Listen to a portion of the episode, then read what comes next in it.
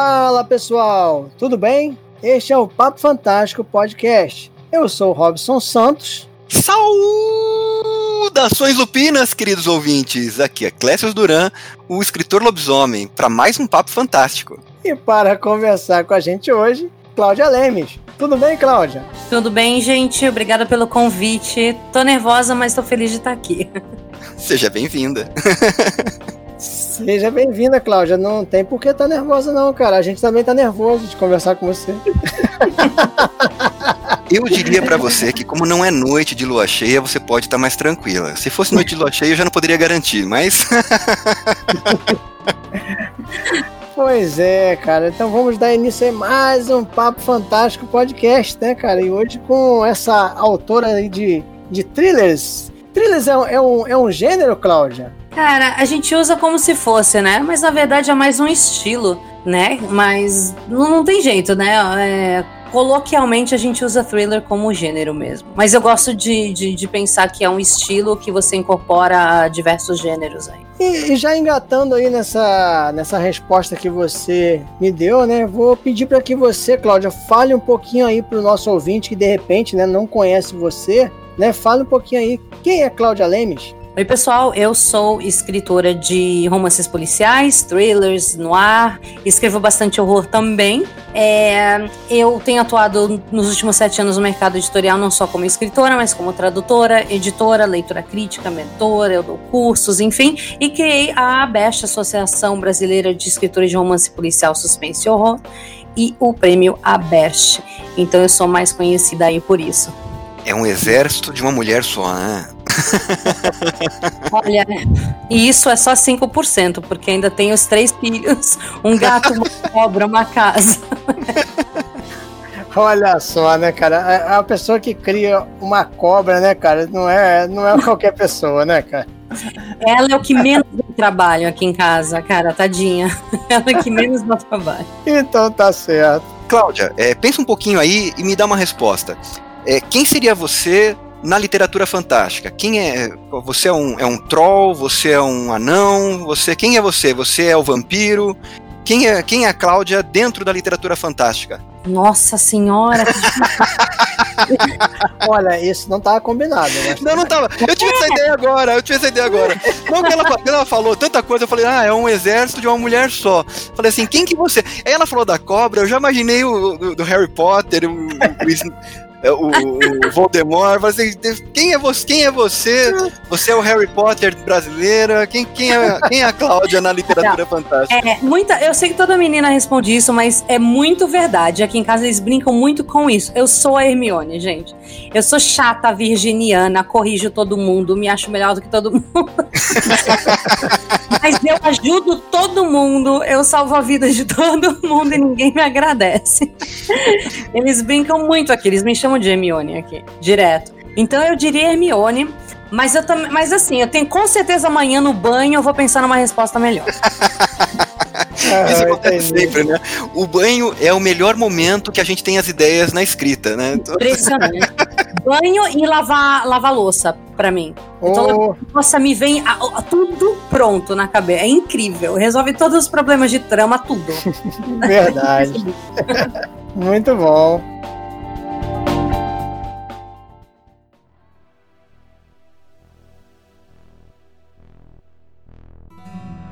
Cláudia, vamos falar um pouquinho da sua produção literária. Uh, eu vi que alguns dos seus romances eles são ambientados fora do Brasil. Você chegou a receber alguma crítica por optar por essa linha de, de, de escrita ou não? Muita. o suspiro deu para ouvir daqui, né?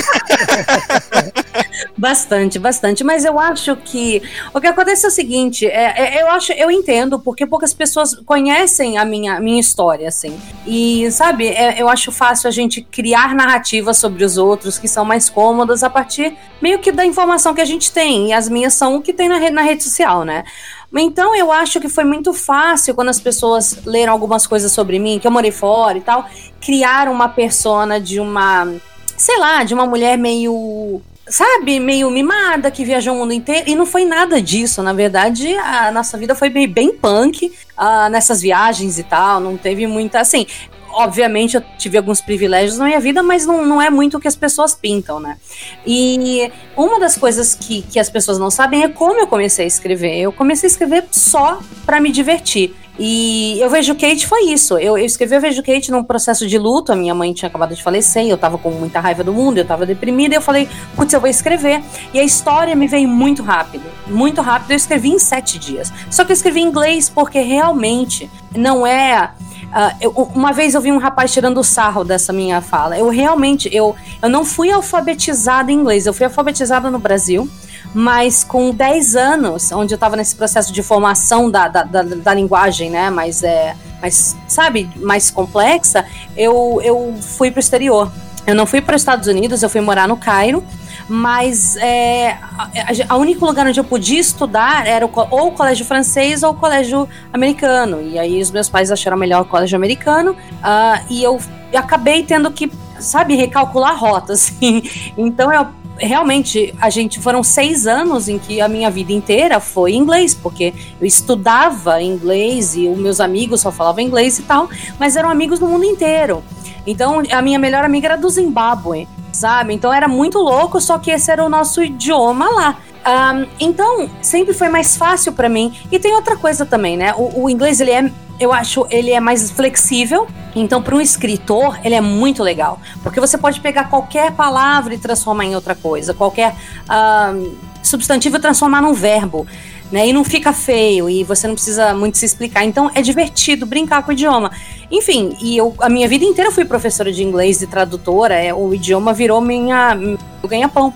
E aí, quando eu escrevi Eu Vejo Kate, saiu em inglês, porque eu não ia publicar e aí eu, eu traduzi ele de qualquer jeito no Google, traduzi no Google mesmo e fui corrigindo só para poder ler para o meu marido, que é o meu beta, e meu primeiro beta, né? E ele falou: "Cara, você devia publicar esse livro". Eu falei: "Imagina, as coisas que tem aqui são muito barra pesada e, enfim, né? Isso vai causar muito, muito desconforto em muita gente". Ele falou por isso mesmo. É, uhum. E eu publiquei de forma uh, independente, realmente sem nenhuma intenção de me inserir no mercado, realmente só para brincar. Só que eh, foi muito rápido é, o quanto esse, esse livro encontrou um público. E esse público começou a responder e falar: eu sempre quis livros de assassino em série com essa pegada, uh, mais cruz, mais uh, intensos, mais violentos e tal. E aí foi muito rápido. Aí a editora Empira entrou em contato, eu fui publicar, e aí esse livro foi traduzido. Mas eles aceitaram um livro que se passa lá fora. E como eu queria um procedural, não faria sentido ambientar ali no Brasil. E eu, como ninguém reclamou na época, e abraçaram o livro e o livro esgotou rápido e foi um sucesso para editor e tal, para mim não era um problema a ambientação. E eu, eu tinha como referências o Vladimir Nabokov, que é um russo que escreveu Lolita em inglês, publicou em, na França, sabe? Umas coisas loucas, né? O próprio. Eu não estou me comparando com ele, pelo amor de Deus. né? Isso seria. Isso seria patético. Mas assim, o próprio Shakespeare, pô, Hamlet se passa na Dinamarca e tal. Então, eu nunca parei para pensar que isso seria um problema. E aí escrevi o, o Martini com o Diabo, e a melhor ambientação para aquela história era Las Vegas nos anos 80 e 90. Então eu sempre penso nos meus livros em, em encontrar uma ambientação que potencializa todos os problemas da história. E, e aí foi isso. E a Inferno no Ártico, a minha personagem é brasileira.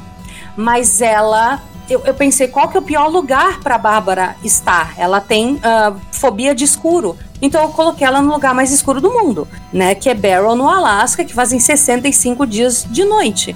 Então eu nunca foi uma afronta ao Brasil nem nada disso, até porque enquanto isso, os meus contos estavam se passando todos no Brasil, né? O fato de você morar fora é, já é o tipo de experiência marcante, né? Que vai traduzir a sua escrita. A gente escreve sobre aquilo que a gente vivencia. Exatamente. E você estando fora do seu ambiente, eu acho que nada mais natural do que você acabar escrevendo por, por dessa experiência, né? Você sair um pouco do seu, do seu mundo conhecido e adentrar um mundo novo, né? Isso deve marcar a pessoa como, como, como escritora, né? Sim, principalmente porque eu fui para fora muito criança ainda. As pessoas existem, uh, têm essa ideia de que assim, o expatriado, ele é um, um, um adulto que, que teve uma oportunidade de ir para outro país e tipo sabe? Mas não é exatamente isso. Eu convivi com dezenas, meus amigos eram todos expatriados de todos os lugares do mundo. E é, é uma experiência de vida muito complicada, porque você não cria raiz em lugar algum. Não importa onde você está, você não sente que, aquilo, que aquele é o seu lar. Você se sente estranho, não importa onde você vai e tal. E essas pessoas tinham essas experiências. E era muito traumático, porque todos os meses tinha alguém que estava indo embora do, do, do, da escola, né, e do país. E falavam, ai, fulano só chegava e falava, tipo, eu tô indo embora. E a gente, todo mundo sabia o que isso significava. E era muito traumático. E, e essa, aquela pessoa estava abandonando a vida que ela conhecia, os amigos, namorado, tudo, para ir para um outro país. E muitas vezes em zonas de conflito, porque ah, eram pessoas cujos pais trabalhavam com petróleo. Então, é, existe muito a coisa de glamorizar a vida do expatriado e não é bem isso. Não é não é frescura, realmente é muito complicado. E, e foi muito traumático para mim vir para o Brasil depois de tanto tempo, porque eu não, nossa, eu não sabia como agir aqui. Primeira vez que eu cheguei na escola, alguém veio me dar um, um rapaz que eu não conhecia me veio me dar um beijo um, para me cumprimentar. Aquilo para mim era, era uma agressão. Eu não, sabe? Eu fico, por que, que ele tá me tocando? Eu não tava acostumada mais com isso, né? Então, assim, uhum. lógico, isso é uma coisa pequena, não é? Parece até um vitimismo, mas não é. Eu me adaptei, lógico. E a experiência me engrandeceu e me ensinou muita coisa. Mas com certeza foi difícil para mim no começo escrever sobre o Brasil, principalmente romances policiais. E aos poucos eu falei, agora eu tô pronta. Então o Suelen nasceu disso. Com a segunda morte de Suelen Rocha, eu tava pronta.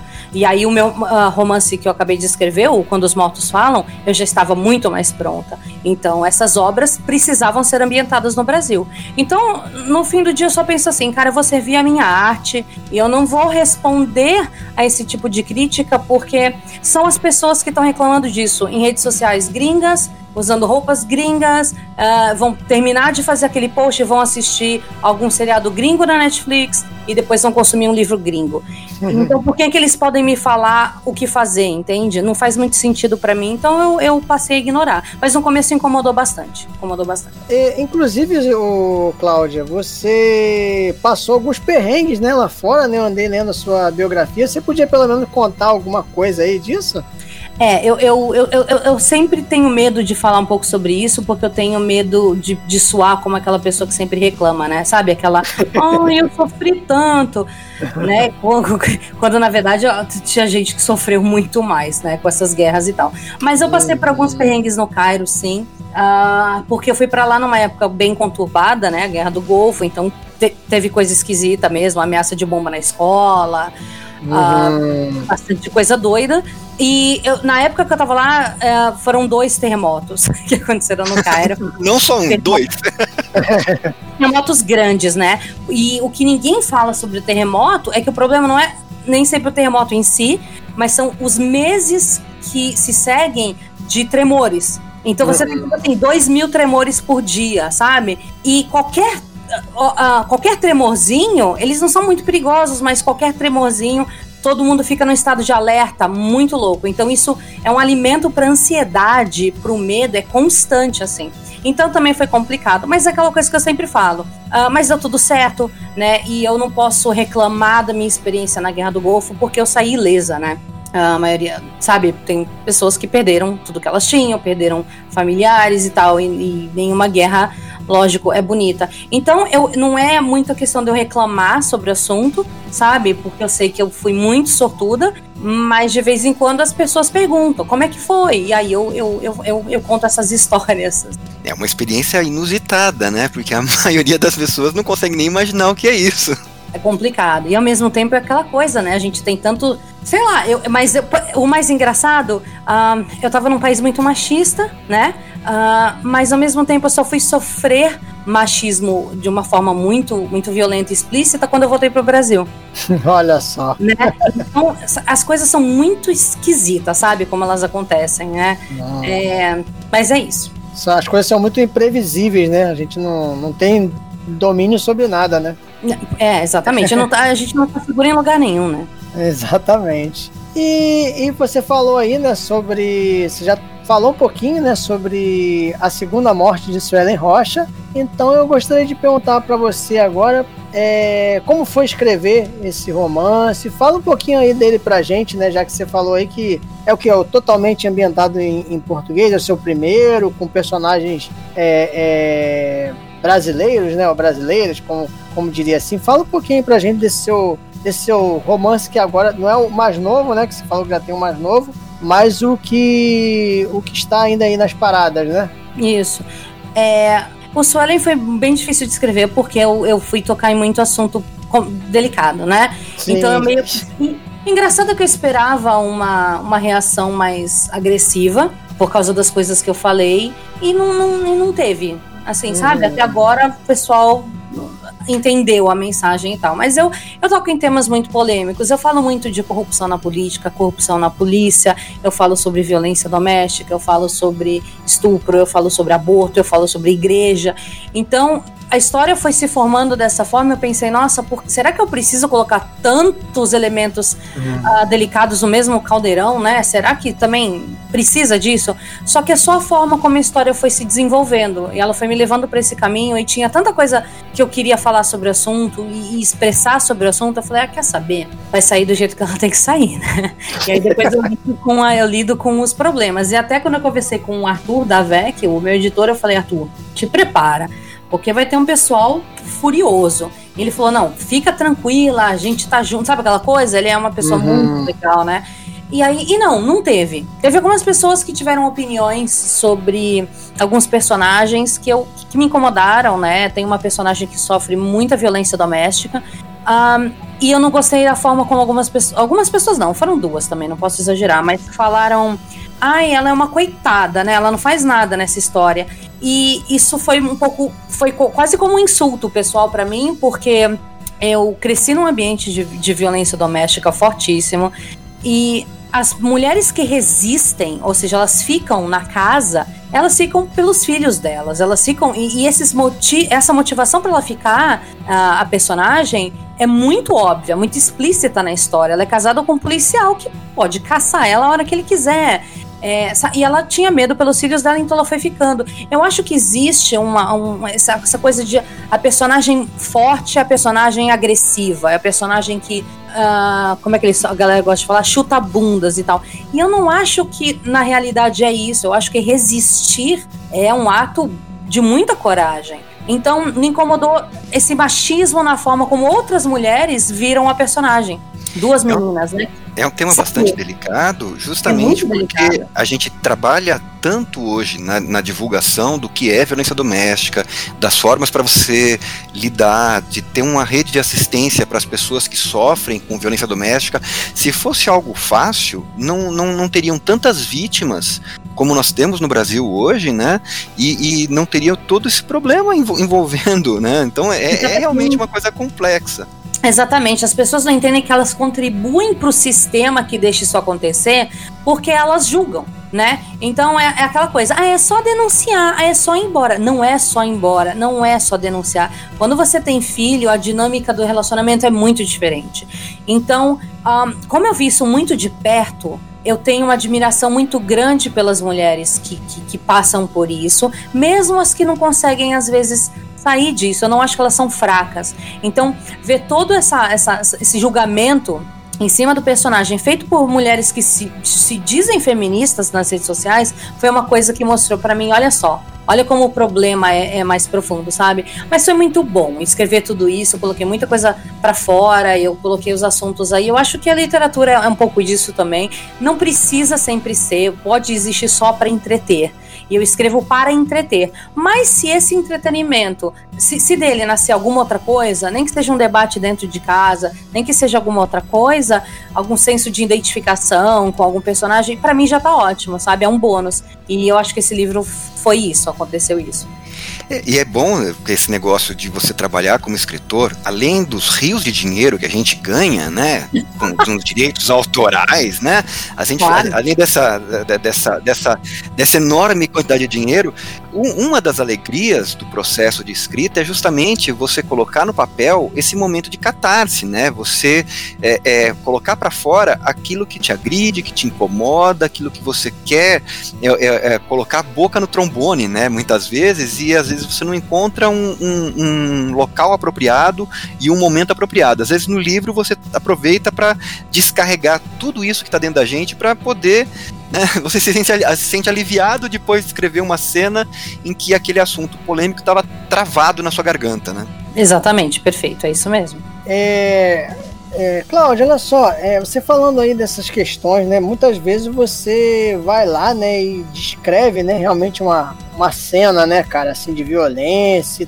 tal. É, como é que você lida aí com esse. A, a, agora tem uma, um serviço, né, chamado leitura sensível, né? É, como é que você lida aí com esse tipo de, de avaliação? Eu, eu acho leitura sensível válida. Um, para algumas situações. Eu acho que todo, toda essa questão que a gente está vivendo agora, né, das pessoas se sentirem muito. todo mundo está muito volátil, né? Qualquer palavrinha usada errada, a galera entra em ação, tem aquela coisa toda. Eu acho que é normal, porque é um, é um contramovimento, todos os ânimos estão muito exacerbados eu acho que uh, a gente vai caminhar para o bom senso um pouco mais para frente, porque eu sinto que agora tem, tem algumas coisas que estão realmente over, assim. Pro, pro escritor é muito complicado. Eu já deixei de escrever muita coisa por medo. E eu acho que quando a gente tem medo é complicado, né? Eu acho que nenhuma boa arte nasce quando a gente está com medo. Mas enfim, então, por exemplo, no Swellen eu tenho uma personagem que é uma mulher preta que ela não é estereotipada, né? Mas ela, ela e ela é uma médica e tal, mas eu não sabia assim se eu tava sendo realmente justa com essa personagem e tal. E aí eu realmente conversei com uma escritora que eu, que eu amo e admiro. Uh, e falei, cara, você não quer fazer a leitura sensível para mim? Fala se eu fiz alguma besteira sem querer, porque a, a minha intenção é boa, mas a gente comete erros, não tem jeito, né? E ela leu e ela falou: Não, eu amei essa personagem, amei a forma como ela foi retratada, você foi justa, não mudaria nada nela, bola pra frente. E eu fiquei muito feliz de ter esse, esse, esse. Nossa, tá vendo? Talvez eu não esteja tão equivocado e tal. Uh, mas teve, teve uma moça que falou que foi injusto o, o, o que aconteceu com a personagem, não sei o que, não sei o que, e associou isso ao fato da personagem ser uma mulher preta. E Sério? Não era, é. E não era minha intenção, porque o fim o, o, o, o, destino dessa personagem foi semelhante ao destino de outra personagem branca. Então, às vezes, é muito delicado porque a gente vai falar de uma. Por exemplo, a gente vai falar de uma mulher e as pessoas pensam que aquela personagem mulher é o que você pensa sobre todas as mulheres. Ou aquela uhum. personagem uh, lésbica é o que você pensa sobre todas. Né? O personagem acaba simbolizando. Uh, a, aquele grupo de pessoas. Então é delicado, porque eu quero poder ter um personagem, por exemplo, que é gay, mas é do mal. Eu quero, né? Eu quero ter uma personagem mulher que, eu, ao mesmo tempo que eu tenho uma que é inteligente, dona de si, eu quero ter uma mulher que seja talvez mais frívola. Eu quero trabalhar com diferentes tipos de personagens. E eu me sinto muito freada, com muito medo que as pessoas pensem, é assim que você vê tal coisa. Para vocês terem uma ideia, o Massacre no Acampamento Pornô é uma novela. Não, que é descarada, gente. Ela é para ser aquele aquele horror com comédia e ele é uma é uma forma de homenagear o gênero slasher e tal. É, é, é, muito óbvio que essa é a proposta do livro e mesmo assim eu expliquei no começo que essa é a proposta do livro, é ter rir, é para dar risada, é escrachado, é over em tudo, porque é o tipo de coisa que eu gostava de, de, de, de ver quando eu era pequena e tal, e eu quis escrever. E o pessoal geralmente gosta muito, mas teve uma moça que falou: a Clá pra Cláudia, todas as pessoas que trabalham em filmes pornôs são descartáveis e merecem morrer mortes. E aí eu falo, gente, isso é um problema cognitivo? Ou isso. o que, que é isso, né? Porque é tão obviamente não isso, até pelo final da história, sabe? Mas isso aconteceu. Da pessoa realmente não entender a proposta do livro. E a gente tem que lidar com essas coisas. E não tem jeito, elas sempre vão acontecer. O jeito é respirar fundo, sabe? Tomar uma cerveja e se afastar um pouco do computador, porque é esquisito. Parece que você é uma pessoa preconceituosa quando você, na verdade, não é, né? Ah, ou pelo menos não foi conscientemente. Enfim, é, é, é esquisito. Lidar não dá pra agradar todo mundo, né? Não tem como.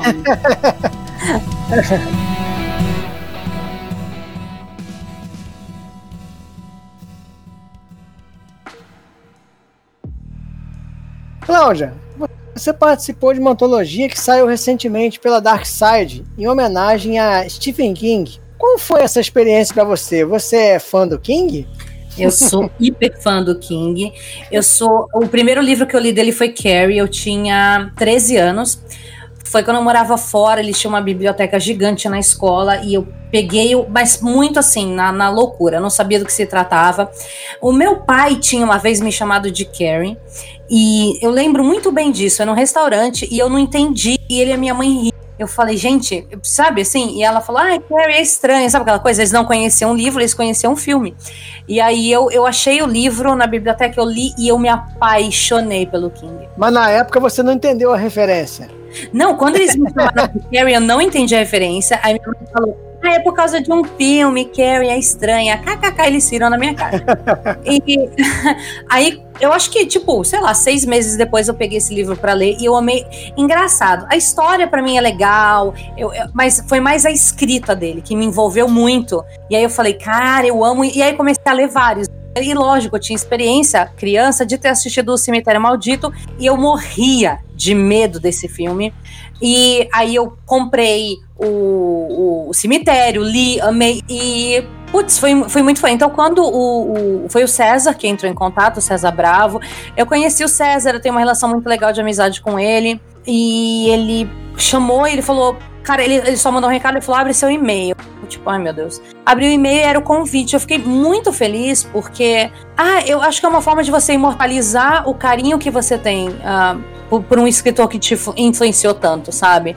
E para mim foi isso. É, foi, foi uma oportunidade de falar: nossa, eu poder realmente deixar, uma, sabe, uma homenagem pro King. E foi incrível porque eu pude fazer isso com o meu livro preferido, que é O Cemitério. Então, eu tava com muito medo de alguém já ter escolhido o livro. Então eu falei, ai, ah, só, eu só falei, eu lembro que eu falei para ele assim, só me fala que ninguém pegou o cemitério.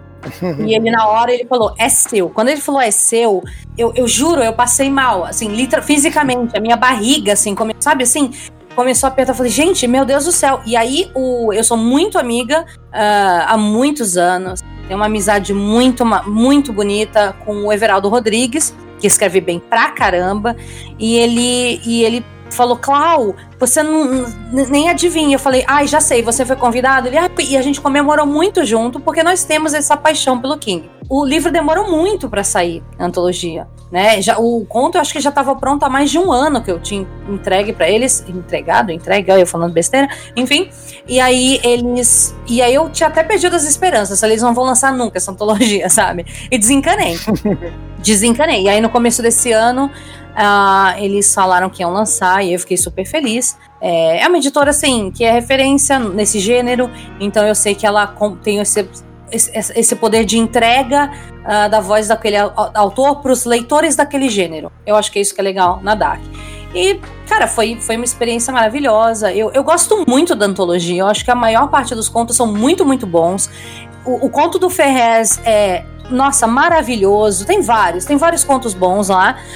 Um, cara, dá, dá, orgulho, dá orgulho de, de ter participado. Bastante, assim. O nome do conto, pelo menos, você pode revelar pra gente? É, é Creed. Creed uhum. é o sobrenome da família, né, do, do cemitério, e eu e é o primeiro conto da antologia. Fiquei muito feliz com uhum. isso também. Eles gostaram, eles falaram, a gente amou o seu conto, ele vai abrir a antologia, isso, sabe, quando, tipo, eu falei, ai meu Deus, que legal. Um, o meu conto é, uma, é co quase como se fosse uma continuação do cemitério.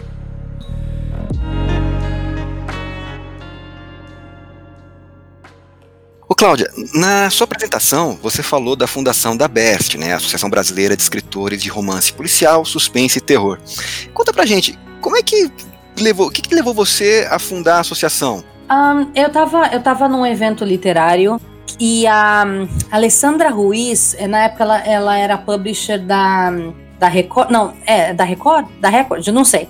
É, é, tem gente que fala Record, tem gente que fala Record, né? Enfim, ela era publisher da Record e ela hoje é literária, uh, de muitos nomes muito expressivos da literatura, do André Bianco, do. Enfim. Uh, eu ia falar do Felipe Neto, ela, ela realmente é a gente.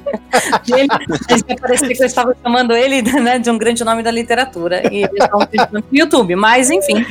A minha filha, aliás, é fã. Mas enfim. E hum. o que aconteceu? Ela estava falando sobre. Uh, por, por que que. É, é, assim, não é um fator só, lógico, mas ela falou que lá fora os autores realmente trabalham juntos. Eles, eles, eles, se juntam em associações e elas são muito específicas, né? Os escritores de romance histórico do meio oeste, umas coisas, umas paradas loucas assim. E eles se ajudam muito. E eles se profissionalizam, esse tipo de coisa. E no Brasil não existe essa união. E tinha total razão. E eu lembro que quando ela falou isso, eu virei para Adriana Chaves, uh, editora da Monomito, e eu falei para ela, Adri, eu, eu vou criar uma associação e tal. E a, e a Adri, ela tá meio acostumada com as besteiras que eu falo. Então ela simplesmente, ah, tá bom, querida, senta lá, Cláudia. E no dia seguinte. no dia seguinte, eu fiz uma chamada muito despretensiosa, assim, no Facebook. Eu pensei que três pessoas iam falar, eu topo, né? E eu falei, gente, eu quero, tô a fim de abrir uma associação, assim, assim, assado, para esses gêneros. Alguém topa? E eu criei um grupo no, no Facebook. E esse grupo, chegou, eh, na época, chegou a ter, acho que 250 pessoas. Um, nem todo mundo curtiu a ideia, digamos assim mas estavam lá meio que para espiar. E aí eu lembro que foi juntando as pessoas certas, as pessoas que realmente acreditavam no que eu acreditava, que a gente podia se, se unir, que a gente podia abrir mais espaço e tal, e se divulgar e, e se profissionalizar, coisas desse tipo. E, e deu muito certo, mas ele teve um custo pessoal muito forte. As pessoas não conseguem imaginar o que é você trabalhar quatro ou cinco horas por dia por dois anos para os outros, sem remuneração nenhuma, tá? Então, uhum. eu, realmente foi muito complicado para mim, porque é, é, o que eu sempre falo, eu tenho uma vida muito. Eu tenho filho pequeno, eu, eu estudo, eu trabalho muito, então era mais um trabalho e foi, foi bem desgastante foi bem estressante. Lamento muito, por exemplo, que eu tive uma briga feia lá dentro com o, no, no conselho com um escritor que eu amo e depois a gente conseguiu fazer as pazes, mas sabe, é, era muito estressante. Então, por isso que depois de, do meu mandato, eu falei, ah, não, eu, eu não, não dá mais para mim, sabe? É, é, é, um trabalho full time com uma pessoa que não tem perfil para isso, não tem estilo de vida que permite isso. E aí, nossa, ainda bem que o Tito, ah, ele sempre foi meu braço direito lá dentro, ele ajudou muito e ele assumiu o papel e, ele, e votaram nele, e ele tá fazendo um trabalho muito melhor que o meu. É, como presidente. E a associação, eu acho que foi muito longe, ajudou a carreira de muito. A gente dá curso gratuito de altíssima qualidade lá dentro para todos os associados. Cursos de escrita mesmo, de publicação. A gente acabou de ter um curso lá com o Marcos De Brito sobre roteiro, por exemplo, totalmente gratuito para associado. A gente ajuda os associados em campanha de pré-venda, em lançamento, em financiamento coletivo. Todo mundo se divulga muito. A gente leva os livros da, da galera para eventos. A gente coloca o pessoal em mesas de eventos e tal. Esse ano ele não conseguiu fazer isso porque não, não houve eventos. Mas. Uh, cara, é, é muito legal poder ver isso acontecer. E, e por meio do Prêmio Abeste também, né? Então eu, eu me sinto muito orgulhosa do que, trabalho que eu fiz, mas ele é insustentável para mim a longo prazo.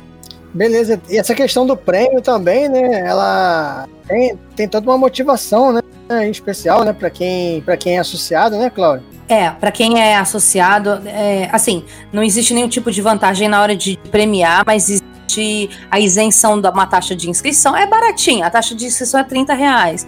Mas para as editoras associadas, tem vários livros que elas podem inscrever no prêmio e os associados nunca pagam para inscrever os, os, livros deles e tal. Então isso é muito legal, porque é realmente um incentivo, sabe? Um, a gente queria que fosse uma premiação séria, né? Eu não levo muito a sério, sendo muito sincera e correndo risco aí de alguém achar que, ai ah, meu Deus, olha indireta, mas assim, eu não levo a sério premiações que falam é, que, que são assim só votos do público na internet, porque o público não leu todos os livros, então como o público vai escolher o melhor?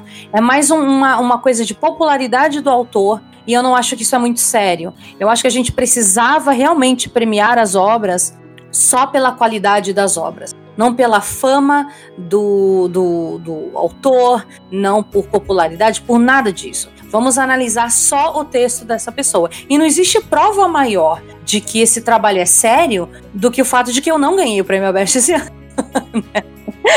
eu, eu criei a associação, eu fui presidente por dois anos e eu não ganhei o prêmio Abest. Por quê? Porque o outro livro era melhor, né? O livro do Ian, o Noir Carnavalesco, era melhor.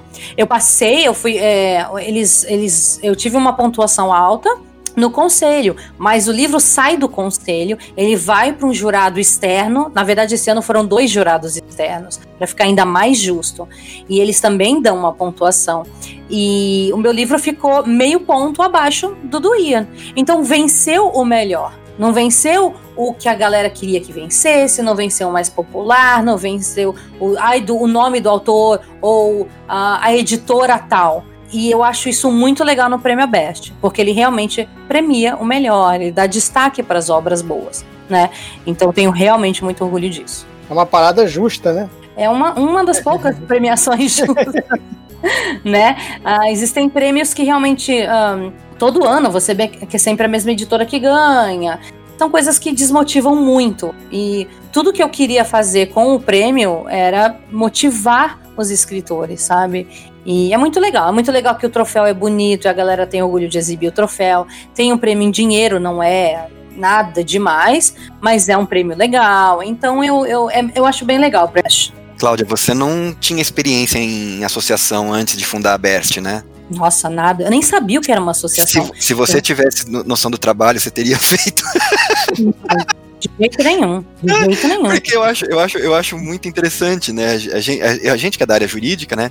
Sabe o, tan, o tanto de problema que dá a, a, de, de administração, tudo, né? Bom, você vivenciou isso na pele. De documentação né? foram, foi um ano e meio para tirar CNPJ. Sim, sim. Não, é o que eu falo. Eu, eu, eu, eu quando acontece alguma coisa, eu imagino assim, gente, eu que tô na área, que fico assim, eu fico desestimulado. Eu falei, às vezes é bom a gente ter uma pessoa inocente que não sabe no, no, tá, no que tá se metendo, porque senão certas coisas não aconteceriam, né? Eu não, tava pensando. Sem dúvidas. E, sabe como eu vejo isso, a prova disso? Muita gente chega em mim e fala assim: ai, Cláudio, eu quero abrir uma associação de escritores de fantasia e sci-fi. Eu falo, puta, excelente, ótimo.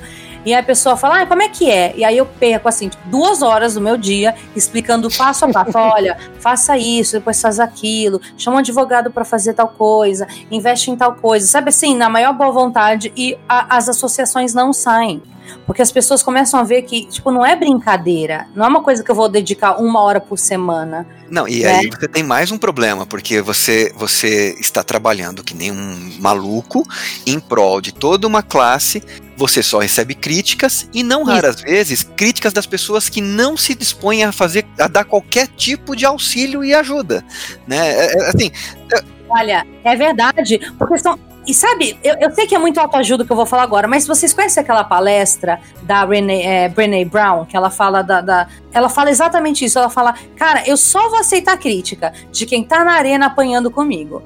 Porque é muito cômodo, a pessoa não faz a, a mínima ideia do trabalho que a gente tá tendo do outro lado, do quanto a gente se estressa. E chora mesmo, e fica cansado, e dedica tempo de sono. Eu dedico tempo que eu poderia estar tá brincando com os meus filhos, poderia estar tá vendo um filme com meu marido, por exemplo. Tudo pra associação para, sabe, ajudar os outros e as pessoas pegam um pedacinho disso. E elas falam, porra, por que que tal coisa aconteceu? Por que que vocês não põem, fazem um evento aqui no Ceará? Eu falo, gente, você já colocou isso numa planilha de custos? Como é que eu vou levar os livros para lá? Como é que eu vou pagar com o dinheiro dos outros uma passagem para lá? Onde eu vou deixar meus filhos quando eu estiver lá? E sabe, as pessoas enxergam aquilo, né? Elas não, então são pessoas que pedem empatia nas redes sociais. Elas falam muito essa palavra, mas elas não, não elas não usam isso, sabe? E às vezes é, é o que eu falei, você vira um alvo e é injusto.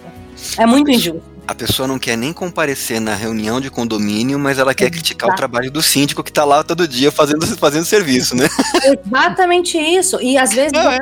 resolver numa boa, chamando a pessoa e falando: então, amigo, vamos lá, eu vou te explicar como é a situação. Porque você. Aí depois a pessoa fala, nossa, eu realmente não sabia. Mas aí o dano já tá meio que feito, né? Você já foi criticado em público. É, é muito complicado. Você, você realmente fica um, vulnerável, sabe? E é, é complicado no nosso mercado.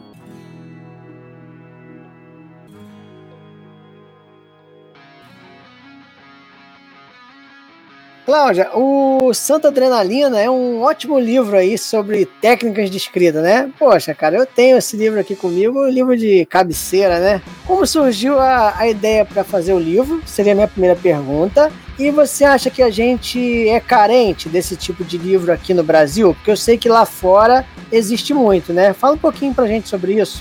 Ai, não, é legal. Eu, eu, quando eu comecei a escrever, eu não sabia nada. E eu, e eu era daquelas idiotas que achavam que você não precisa saber nada, porque a arte é arte, e escreve do jeito que você quiser e tudo bem.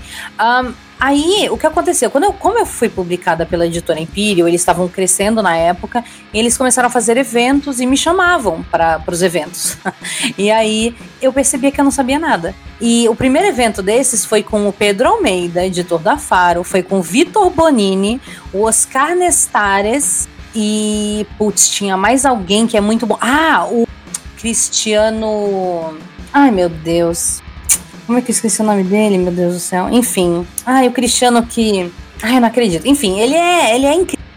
E aí eu falei, cara, você é a única mulher lá. comecei a escrever agora. Vou conversar com esses caras que devem manjar muito sobre tudo. Eu preciso. Não, eu não, não diria colocar uma armadura, porque eu não tenho medo de esconder. Que às vezes eu não sei de tudo, mas eu preciso chegar um pouco mais uh, preparada, né? E como boa virginiana, li quatro uhum. livros para ir para ir para essa eu tô falando que eu sou Hermione, para ir para esse, pra esse evento. E quando eu cheguei lá foi muito legal, porque eu comecei a falar coisas e eles olhavam para mim, nossa, eu não sabia disso. Eu falei, meu Deus, né? E aí, eu realmente vi a necessidade de estudar. E aí, quando eu comecei a estudar, eu percebi que a minha escrita melhorava, que eu tava lendo com outros olhos.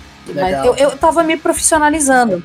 É, então, eu, eu e aí, o que, que aconteceu? A galera começa a chamar para dar curso, mesmo você achando que não é bom o suficiente, você tem boleto para pagar, então você começa a ir lá e você monta um curso e de repente o curso enche de gente, todo mundo gosta, todo mundo indica e aquilo vai crescendo. E para acompanhar, é, eu, eu cada vez estudando mais. Então, é, foi assim que meio que nasceu essa história de eu dar cursos. Como eles foram bem sucedidos e o pessoal sempre voltava e queria mais, eu fui me profissionalizando para atender essa demanda e o Mário Bentes, da editora Lendária, falou: Cláudia, tudo bem? Eu vi que você deu curso tal sobre tal coisa. Você não quer escrever um livro sobre o assunto? Eu falei: tá bom. Porque para mim a ideia era: o livro vai me obrigar a encontrar fontes boas, a organizar toda essa informação uhum. e tal. Era meio que para mim. E aí eu escrevi o livro. Em um mês e meio, o, a Lendária adorou, publicou, vendeu bem, e aí ele encomendou até a segunda, a segunda edição, todo esse tipo de coisa. E a resposta dos escritores foi muito positiva, então isso me deixou feliz. E o próprio Pedro Almeida da Faro indicou o Santa em vários cursos que ele deu sobre edição de texto. Então, esse reconhecimento me fez muito bem e continuou me motivando para estudar. Sobre a segunda parte da pergunta, eu acho que existe muito livro sobre escrita no Brasil, mas eles são muito teóricos. Eles são muito discursivos, eles são muito acadêmicos. Então eu sinto que ao mesmo tempo que eles, você pode aprender muito lendo esses livros, são, nossa, sabe, realmente é, fontes de muito conhecimento, eu não acho que eles ajudam as pessoas a escrever. Eu acho que ajuda o, o autor a pensar sobre literatura e refletir. Mas eu, eu gosto da coisa gringa de, de ser uhum. prático. Eu tenho, eu tenho uma amiga que é atriz e ela é, é ela mora Estados Unidos e ela é atriz e ela é professora de atuação lá. E ela falou pra, que um, um, dos maiores problemas dela é quando ela dá aula para brasileiro. Ela falou: tudo que é fácil, tudo que é um truque, tudo que é uma carta na manga, existe hum. uma resistência. A galera quer que seja complicado. A galera desconfia muito quando você fala, vamos fazer uma checklist. Eles falam, nossa, mas sabe aquela coisa de, de romantizar a arte, a ponto de que a arte não pode ser técnica? Uhum. Então, né? A inspiração então, tem divina, né? Isso. Então, quando você pega e você tem. E aí, os, os manuais gringos, eles são muito legais, porque eles são práticos. Eles são assim: olha, um truque para você é, fazer tal coisa na ambientação é você fazer isso, isso e isso. Ah, uma, uma forma que você pode consertar uma frase que está assim, assim, assado, é você fazendo isso, isso, isso. Eles não têm medo do, do, que é prático e do que facilita a nossa vida. Então, a minha abordagem sempre foi essa. E o curso que eu montei, que vai, uh, o Bold, que vai ao ar agora em uh, janeiro do ano que vem, foi uma forma de eu pegar tudo que eu aprendi nesses últimos seis anos de, de estudar técnica é, e ouvir podcast, ler livros e tal, falar, putz, eu vou dar um curso com uma abordagem prática. Para quem está perdido, ou não só perdido, mas quem quer reciclar conhecimento, quem quer, sabe, uma coisa um pouco mais ágil, menos discursiva, menos a, a, o, o, objetivo não é olha o quanto eu sei sobre o assunto. O objetivo é olha só que legal esse truque que eu aprendi com um gringo tal. Entende? E eu, por isso que eu também faço questão de dar as fontes, porque eu não gosto, eu vejo muita apropriação de material alheio. Eu fiquei muito chateada várias vezes de ver que aulas que eu dei estavam sendo replicadas palavra por palavra uh, em algumas outras redes e pessoas vendendo aquele conteúdo como se fosse deles. Isso me deixou furiosa várias vezes. E foi denunciado. Uma mençãozinha? Em uma mençãozinha. Então, alguns amigos né, vieram e falaram: Clau, é, eu fiz o seu curso de autoedição e essa frase, esse, essa, essa coisa inteira saiu igual e eu fiquei chateada. Então eu tento ser justa no meu curso e falar: olha, o conteúdo inteiro dessa aula, gente, eu aprendi em tal livro, em tal podcast. E aí eu dou os links para as pessoas uhum. poderem saber mais. Eu acho isso é o mínimo, né? Não sou heroína para fazer isso, é o mínimo. Enfim, então o curso é todo voltado para isso, para aulas rápidas, práticas, com exercício, sabe, para realmente ajudar um, qualquer pessoa que esteja escrevendo, seja um, um, autor novato ou experiente, tanto faz. Eu tenho muito orgulho do material, ainda não acabou, né? Ainda estou montando o curso, mas eu, estou bem feliz com o resultado, sabe? Eu acho que teria me ajudado quando eu comecei. Muito legal, cara. Inclusive, você tinha o. Acho que o, Santa. Santa Adrenalina ele começou como e-book, né? Depois que ele veio uma versão impressa, né? Ou não? Sempre ah. foi a versão impressa mesmo. Não, é, não, o primeiro foi, já foi impresso, foi uma uhum. pequena, e aí ele colocou simultaneamente. É, ele fez o impresso e o e-book. Essa nova edição não tem em e-book, mas uhum. o e-book da primeira está disponível ainda. Uhum, certo, entendi. Não, é, eu tenho, inclusive, eu tenho os dois, entendeu? Eu tenho tanto o e-book, né, que eu comprei já faz um certinho, um certo tempo, e também tenho a versão é, impressa. E os dois são, são excelentes, né? Ó, spoiler. Ano que vem vai sair um. Imagina. Imagina um Santa Adrenalina cheio de esteroides, assim, mil vezes melhor, mais completo, e Opa. vai sair um livro assim, ano que vem. Olha só, posso botar isso como exclusivo no nosso podcast? Pode colocar porque eu não falei o nome da editora, então tá tudo... então tá beleza.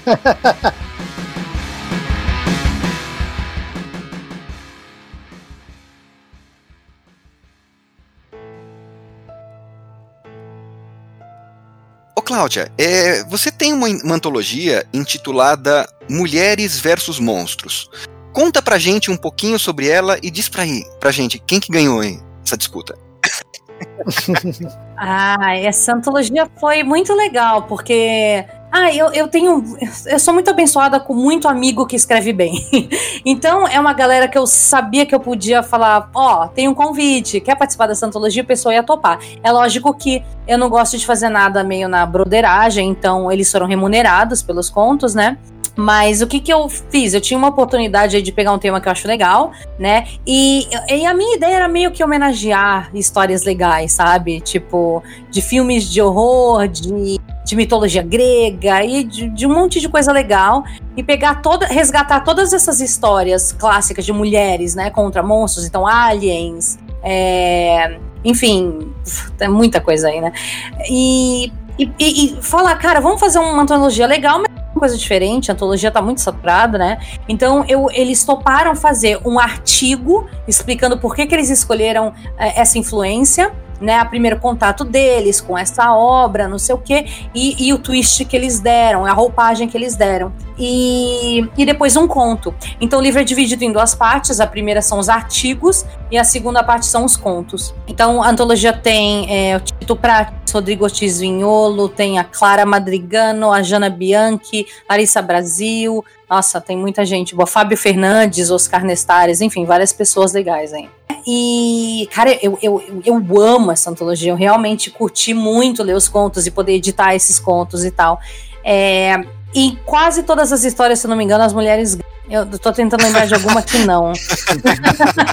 Mas eu acho que todas ganham no final. E é, foi muito legal. E os monstros são legais, né? Os monstros são tipo o pai, o médico, né?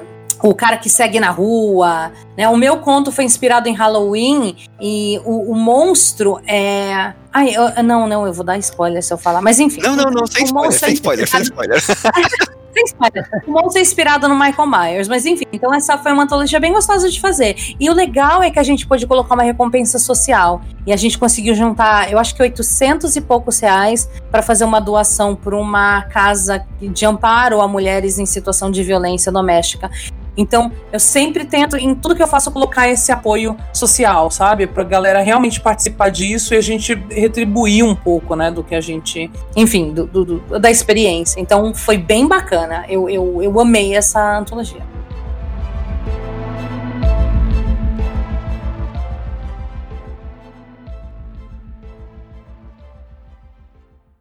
Cláudia, entre os livros que você escreveu, você tem um favorito? E qual livro você indicaria para quem quer começar a ler Cláudia Lemes? Eu tenho. Eu, o, último que eu escrevi, que ainda não foi publicado, é o meu favorito. Uh, ele se chama Quando os Mortos Falam. E eu, eu, eu, me apaixonei pela escrita dele, porque ele é bem descarado. Ele também ele, ele, ele tem crime com horror. Ele é tudo que eu gosto. Ele é realmente o livro que eu. Sabe, que, que eu acho que, putz, isso, isso sintetiza bem quem eu sou, assim, sabe? Isso é, é é, são as coisas que eu gosto. Um, mas fora esse, eu tenho, eu acho, eu, eu tenho um carinho muito especial por Inferno no Ártico. Eu acho Inferno no Ártico um thriller muito que cumpre muito bem a função do thriller, né? E mas o que eu acho mais uh, bem escrito, digamos assim, se eu fosse indicar, sabe, assim, é, ah, o que eu acho que eu, que eu, que eu realmente mandei muito bem na escrita é o, o Martini com o Diabo, que é sobre máfia. E ele não é thriller, ele é noir, mas eu acho que ele é, em termos de qualidade mesmo do, do texto, eu acho que ele é o melhor. De qualidade como escritora mesmo, eu acho que ele é um que eu teria mais orgulho de exibir, sei lá. Mas o eu tenho um carinho muito grande por Inferno no Ártico. Então eu acho que depende muito da pegada do leitor. Eu acho que se o leitor quiser ler algo, tipo um thriller, que tem todos aqueles elementos, tem serial killer satanista no meio do gelo e reviravolta e explosão, sabe? Beleza, é o Inferno no Ártico, sem dúvidas. Mas se é um leitor mais assim, old school, de literatura policial, eu diria o Martini com o Diabo. E se é uma pessoa que não quer ler de jeito que se passa no exterior escrito por brasileira, não tem problema. Você pode ler o A Segunda Morte de Suelen Rocha, que é bem brazuca.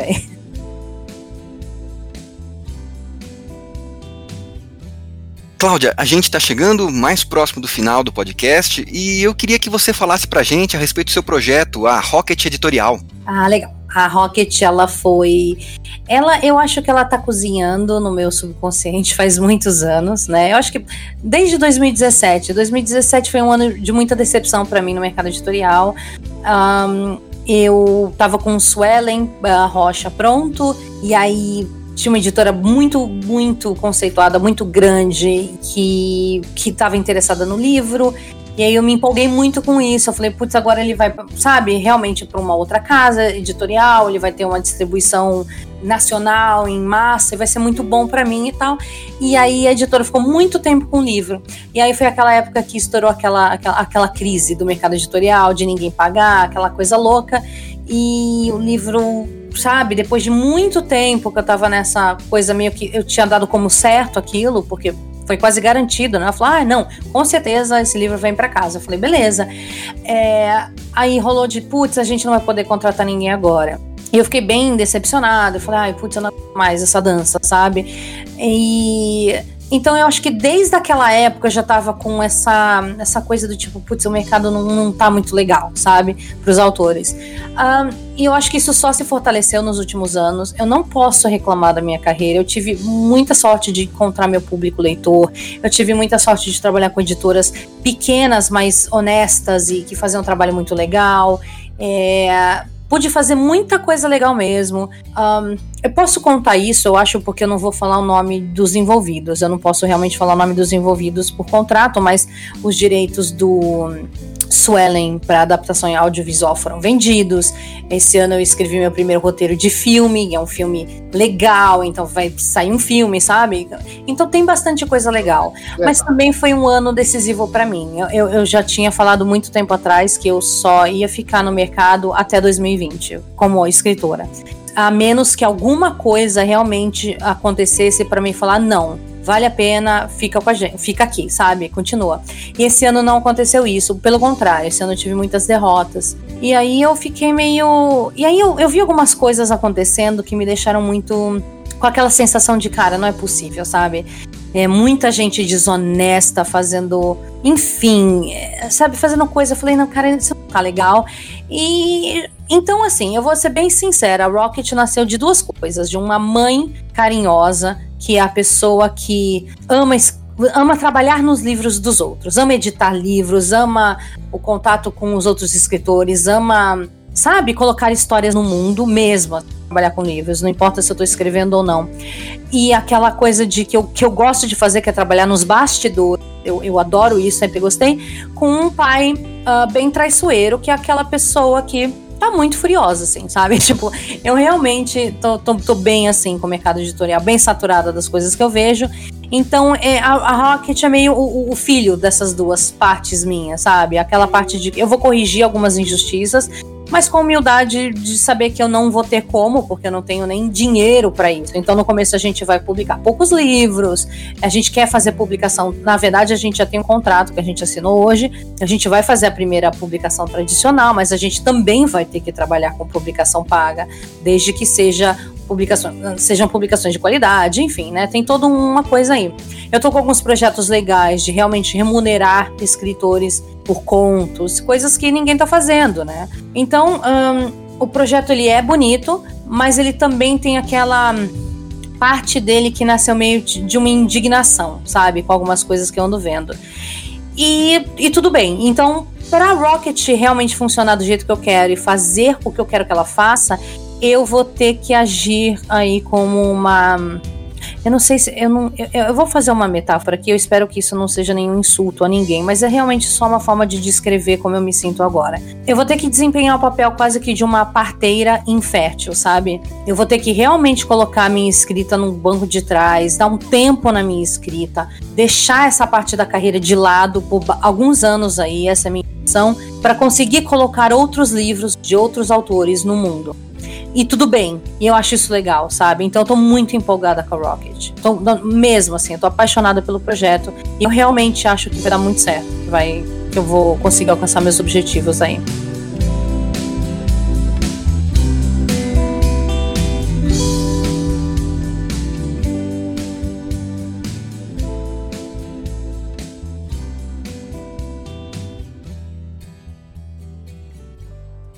Bom, Cláudia, como a gente falou em off, a gente está pedindo para o pessoal que escreve dar uma dica, uma pequena dica de escrita para os nossos ouvintes, né? Pode ser uma coisa simples, uma coisa um pouquinho mais elaborada, fica a seu critério. Você tem uma dica para dar para gente aqui? Eu tenho uma coisa que eu faço que quando eu passo para os meus alunos e tal, a galera fica tipo, uau, é tão simples, como eu não pensei nisso antes. E me ajudou muito. Que é basicamente o seguinte: eu, quando, quando eu não sei se vocês são iguais, mas quando eu escrevo, a quantidade de palavras assim que me vem à cabeça. O meu vocabulário é muito limitado. Porque eu tô tão focada no processo de criação que às vezes eu não encontro as palavras que eu queria. As que estão mais acessíveis, digamos assim, na minha cabeça, são mais simples do que eu queria, ou talvez não são exatamente o que eu queria. Então, o que eu gosto de fazer? Eu gosto de fazer alguns bancos de palavras, que são listas que eu deixo à vista mesmo, num papelzinho perto do computador, e eu vou olhando para essa lista durante o processo de escrita e, e pescando as palavras que eu quero usar. Então elas podem ser desde assim, tipo, sei lá, estou escrevendo sobre um médico e eu coloco uma lista de, jar, de, de jargões médicos, por exemplo. E aí eu fico olhando na hora que ele está falando e sabe, colocando lá. Mas podem ser coisas como eu fiz no Inferno no Ático, que eu queria algumas cenas que dessem a sensação de, de, de, de calor e de conforto, e algumas cenas que dessem a sensação de muito frio e desconforto. Então eu fiz dois bancos de palavras. Eu dividi uma folha no meio, aí de um lado eu coloquei palavras frias e outras palavras quentes. E isso era qualquer coisa que para mim tem uma conotação fria. Então eu colocava tipo frio, vidro, metal, azul, é, algumas, muitas palavras carregadas com é, SH, com I, com, sabe, sons que eu acho mais agudos, enfim. E aí na, na, na, lista das palavras quentes eu colocava o oposto. Então eu colocava cores, tipo terroso, laranja, é, madeira, sabe? E não, não só as óbvias fogo e gelo, mas palavras que me remetem de alguma, assim, sei lá, de alguma forma me fazem, me dão conforto. E aí eu ia colocando essas palavras no, na, nas cenas para criar, assim, inconscientemente esse, esse esse efeito no leitor. E eu acho que funciona muito bem porque uma das coisas que mais falam para mim sobre o livro é: nossa, eu senti frio lendo. Né? Nossa, é como se eu estivesse lá e tal. Então eu uso sempre banco de palavra para tudo, assim, sabe? Quando eu penso numa cena, onde é que ela vai se passar? Como é que. E aí eu, eu ponho um monte de palavra legal lá para conseguir acessar essas palavras mais facilmente durante o processo de criação. Muito bom, eu faço algo semelhante. É, é, é, é um auxílio assim inacreditável. É muito bom. O, o, texto fica muito melhor. Você faz com que a sua escrita se torne mais fluida, porque às vezes na, naquele momento falta aquela palavra e você olha do lado, você já fala assim, não, é isso aqui, então você não tem aquela interrupção, o seu processo criativo flui de maneira mais é, é, livre e acaba tendo um texto de melhor qualidade, né? Isso, perfeito. Você não fica meia hora olhando pro teto tentando lembrar de uma que ela Excelente já tá lá. dica. E você, Clécio, qual é a sua dica? Olha, eu tenho só um pitaquinho, né, hoje, que é algo que me incomoda bastante nas obras que eu acabo lendo, né? É, é, eu sou o chato da língua portuguesa, né? E tem algumas palavras parônimas, né? Aquelas que têm é, é, uma forma semelhante, mas um sentido completamente diferente. E a, a palavra, as palavras de hoje é o mandado com D de dado e o mandato com T de tatu. É. Né? É algo, eu, eu, como sou da área jurídica, né, eu vejo às vezes alguns profissionais, né, advogados, juízes, procuradores, promotores, incorrendo nesse erro e muito mais aquelas pessoas que não são da área jurídica, né? Então, só para ficar a dica, gente, quando é, vai ter uma ordem judicial, né, que expede lá, é um mandado com D de dado, né? Então, mandado de citação, mandado de busca e apreensão, né? mais. O mandato com T de tatu é o mandato eletivo, é uma procuração, é um poder de, é um poder de representação, né? Então não confundam as duas coisas. Mandado é uma ordem, mandato é aquele poder de representação. Beleza. Cláudia, e agora nesse momento a gente vai pedir para você fazer uma. Olha só, você vai aí é, fazer uma indicação de alguma coisa aí que você está consumindo no momento. Um livro, uma série, um filme. Não sei se você joga videogame, lê quadrinhos. Fala alguma coisa legal pro nosso ouvinte. Hum, então, eu tô, tô num momento que eu tô lendo pouco, porque eu tô trabalhando demais. Eu jogo, mas eu jogo pouco também, porque não tem muito tempo. Mas um jogo que eu amo, eu sou viciada, é o Zombie Army Trilogy, né? Que agora saiu. Agora não, né? Faz um tempo saiu quatro. E eu amo esse jogo. E faz alguns meses já que eu, que eu terminei o 4 e é uma, gente, é uma delícia. É basicamente matar zumbi nazista. E nada é melhor do que isso. então, por game eu indico esse. Mas eu queria indicar um livro. Eu não estou consumindo agora, mas é um, um livro que eu queria indicar, que é de horror, que se chama Terra de Sonhos e Acaso, do Felipe de Campos Ribeiro. E ele ganhou o prêmio Abest ano passado de melhor ah, livro. E, cara, ele, é, ele é muito legal. Para quem curte um horror assim, brazuca, mas, sabe, mas bem bacana mesmo, eu, eu recomendo muito esse livro. Eu não vejo muita gente falando dele, que eu acho um crime. Então, por isso que eu acho legal recomendar, tá? Então é Terra de Sonhos e Acaso, do Felipe de Campos Ribeiro. Beleza, e você, Clécio? O que, que você indica aí pra galera? Olha, Cláudia, é só para comentar um pouquinho a sua primeira indicação, eu adoro esse tipo de jogo, só que de uns tempos para cá eu andei ficando, eu tô ficando mais velho, eu tô ficando com, com labirintite de jogar. Eu, eu, eu, ainda jogo FPS, jogos que tem essa movimentação mais frenética, mas eu, eu tenho que limitar o tempo e passo mal. mas a minha dica fantástica vai ser uma série da Netflix que eu, eu, eu maratonei, achei assim magnífica, é a Maldição da Mansão Bly né? É baseada ah, numa, na, na, outra volta do parafuso, né? Um livro clássico do, do agora me fugiu o nome do autor, James. Mas a, a, é um pouquinho diferente do, do, do, do, livro, né? Ele pega a história do livro como um, um, pano de fundo e ele acaba desenvolvendo um pouquinho mais. Eu achei muito interessante a forma como ele contou essa história. Assim, é uma, é uma recomendação fantástica, muito válida. e você, Robson, o que, que você manda? Então, cara, você falou de um livro, né, que de uma série, né, que é, vem de um livro e eu também vou falar aí dessa relação série-livro. Eu terminei de ler o Território Lovecraft do Matt Ruff, né? E assim achei um livro muito legal. É um livro que, que vai que gerou aí, né? Uma série aí de o Lovecraft uh -huh. Country, né? Da, da HBO, né? E cara, é assim é um livro que pode decepcionar o cara que é fã de Lovecraft, né? Porque não vai achar assim é, aquele horror cósmico e tal. Mas é um livro que tem uma abordagem social legal, né? Sempre muito atual. É, por mais que tem gente que não goste, mas nunca é demais falar sobre racismo, né? E, e, um racismo extremo, né? Que a gente vê, vê aqui no livro, né? E é claro, né? Vai ter a, a pegada sobrenatural, né? É, a parte de mistério. É muito legal essa questão também desse esse tipo de livro que o cara faz e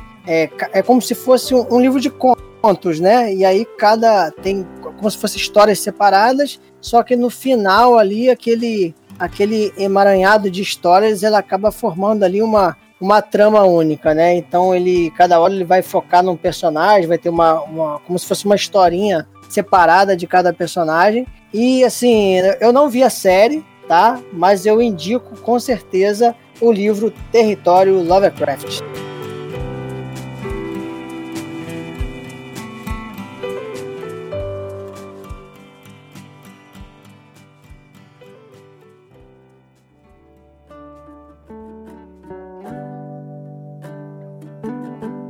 Bom, gente, então a conversa tá muito boa, né? Mas a gente vai chegando ao final do programa, né, cara? Final aí do nosso Papo Fantástico podcast. E eu vou pedir a nossa convidada, a Cláudia Lemes, para que ela faça aí as suas considerações finais, fale dos seus livros, fale da editora. Fica à vontade, Cláudia. É seu espaço. Obrigada pelo espaço, gente. É, para encontrar os meus livros, gente, super fácil. Eu tenho o site, é www.claudialemes.com.br, mas os meus livros estão todos na Amazon. Uh, procurem pelas editoras também. Eu tenho livro pela Monomito, pela Empírio, pela VEC, pela Lendari e alguns independentes aí. É, e eu assim, faço um convite para vocês conhecerem a editora. A editora só vai crescer e poder publicar mais livros e mais autores com o apoio do público. A gente está começando agora mesmo, de uma forma super só uma pessoa só fazendo tudo. Eu fiz logo, eu fiz site, estou fazendo tudo, mas está bem gostoso, tá, tá, tá sendo bem legal. E conheça nossas redes sociais, nosso site é rocketeditorial.com.br. A gente tem Instagram, a gente tem o Face, enfim. É, conheçam compartilhem, convidem pessoas a conhecerem, enfim, é isso. E você, Clécio, aí quais são os seus recados finais aí pra galera? Bom, antes de, mais, antes de mais nada, eu queria agradecer a presença da Cláudia, foi um papo muito legal, foi um, um, um bate-papo bem descontraído e bem proveitoso. E vamos emendar com um jabá de oportunidade, né? Leiam os meus livros, é, Crônicas da Lua Cheia, né? A série Crônicas da Lua Cheia. Você pode encontrar os livros na Amazon e também no site crônicasdaluacheia.com.br. Tem algumas outras histórias, né, alguns contos que são fora, que não tratam da, da, dos lobisomens, né? Pelo retrovisor, o brinquedo tal, é um material bem interessante. E vocês encontram todos os meus livros na Amazon. E você, Robson? Então, cara, falar um pouquinho também dos meus contos, bem rapidinho, né? É, eu tenho um conto publicado na revista Diário Macabro número 4, né? Que na verdade não é uma revista, é, é um livro, né? É o meu conto Emboscada, tá? Que está presente nessa, nessa antologia e você encontra lá na, no site da editora Diário Macabro, tá? Uma outra antologia que eu participo, né? E participei esse ano foi a Planeta Fantástico 2, que até foi organizado pelo nosso querido Duda Falcão e lançada pela editora Metamorfose. Né? Lá aparece o meu conto Breve Relato sobre uma aparição na Matriz. E ah, também, né, não poderia deixar de falar é, o meu mais novo conto, Portas Abertas, ele, ele está presente na revista Literatura Fantástica, revista Pulp Nacional, volume 2, organizada e editada pelo nosso amigo Jean Gabriel Alamo. Né? Essa revista, ela está, e agora é uma revista mesmo, né? ela está disponível somente em e-book, tá? Na Amazon, pelo valor de dois reais, seu Clécio. Nossa senhora, mais barato que um cafezinho. Muito mais barato. E aí, vamos encerrar então agora? Ah, tudo que é bom acaba, né? Bom, gente, então chegamos ao fim de mais um Papo Fantástico podcast. Até a próxima e tchau, tchau. Tchau, galera. Tchau, tchau, pessoal.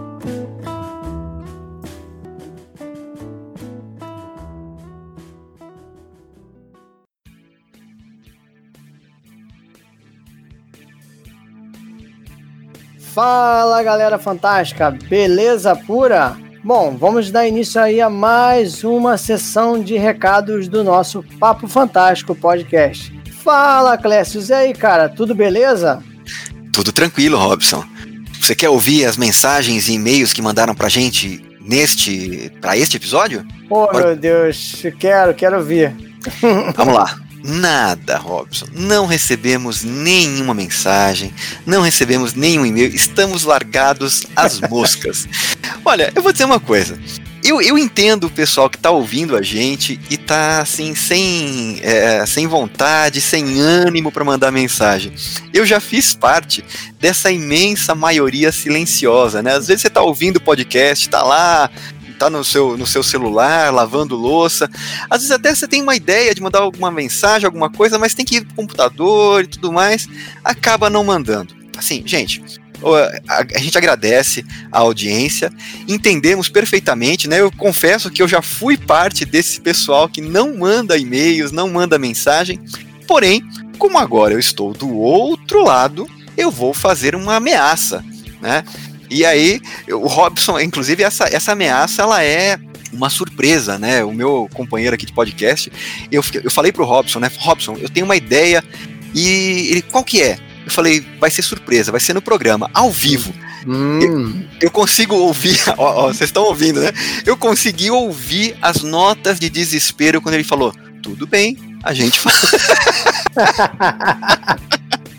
então é o seguinte: a partir de agora, por, pelos próximos episódios, se não houver nenhuma mensagem dos ouvintes, a gente vai fazer, vai estragar peças musicais da, do, cancioneiro brasileiro, né? Seja do da sertanejo, música popular, funk. Eu vou sortear aqui alguma canção é, inusitada e o Robson vai me acompanhar sem saber qual que é, vai lá e vai me acompanhar num dueto. Beleza, Robson? Compromisso assumido? Meu Deus do céu. Não eu vai sabia, amarelar. Eu não sabia que não devia ter assinado esse contrato sem ler. vamos, vamos passar vergonha junto? Enquanto Car... não tiver. Caramba. O duro é que se o pessoal gostar de ver a gente passar vergonha, é aí que não vai ter e-mail mesmo. Mas vamos lá fazer. vamos assumir esse compromisso? Tá bom, vamos lá, né? Então tá bom. A partir do próximo episódio, se não tivermos nenhuma mensagem, nenhum e-mail, nós vamos fazer uma pequena, um pequeno dueto, né? De, de uma dupla sertaneja caipira inusitada aqui no, no, no Papo Fantástico. Caramba, cara. Eu estou sem palavras. Olha só, não é fácil deixar um escritor sem palavras, hein? Então, uh. é, uma, é, uma, é um dos badges que eu gosto, dos distintivos que eu gosto. Então, pessoal, se você não quiser ouvir dois desafinados cantando músicas aleatórias, faça contato conosco. Pode ser pelo Instagram, instagram.com barra Papo Fantástico Podcast, ou ainda por e-mail,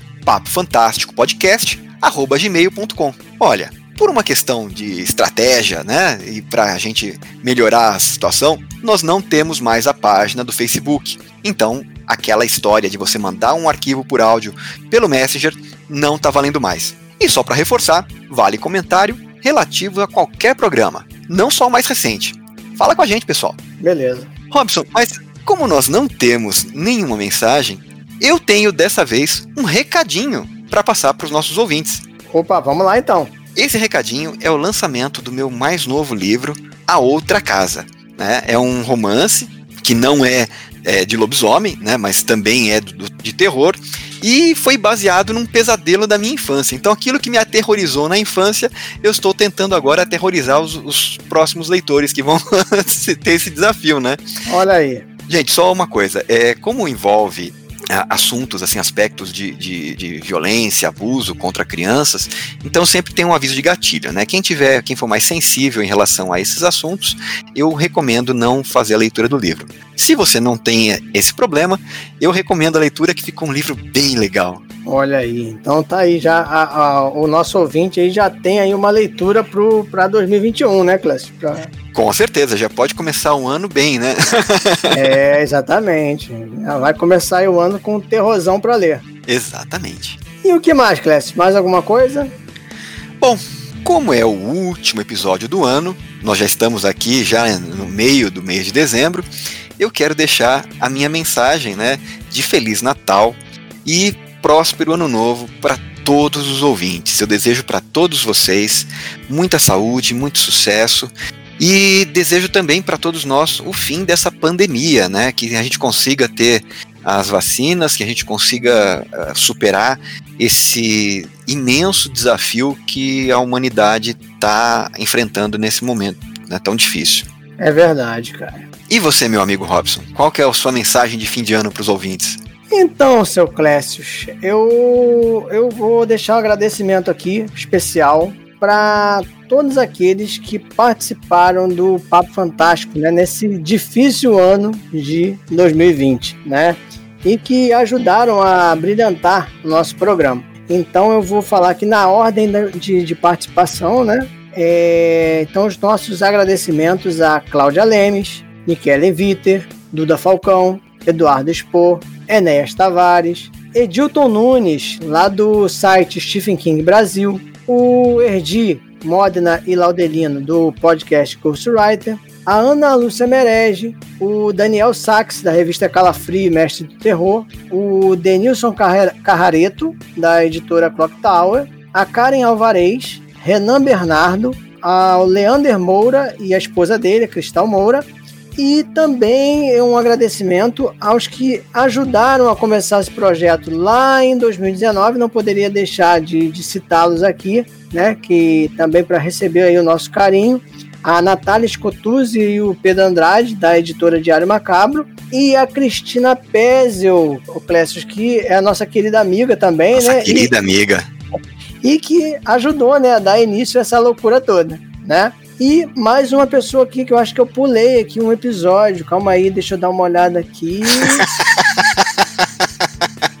é um tal de Clécius Alexandre Duran, que apareceu no episódio número 13, esqueci dele. Mas não foi, não foi à toa, não. Na verdade, na verdade, é porque eu quero agradecer ele de maneira ainda mais especial, né? Por, Pô, por ele ter aceitado participar da entrevista, né? E também por ter aceitado o convite de fazer parte dessa loucura toda. Clécio, cara, de coração, já falei isso mais de 10 vezes, mas nunca é, é suficiente, né, cara? Muito obrigado aí por você fazer parte aí da história desse, desse projeto pessoal, né? Mas que agora eu considero que não é só meu, é nosso. Tá certo, Rosa. Cara, muito obrigado, cara. Eu já falei para você também, né? A gente sempre conversa em off.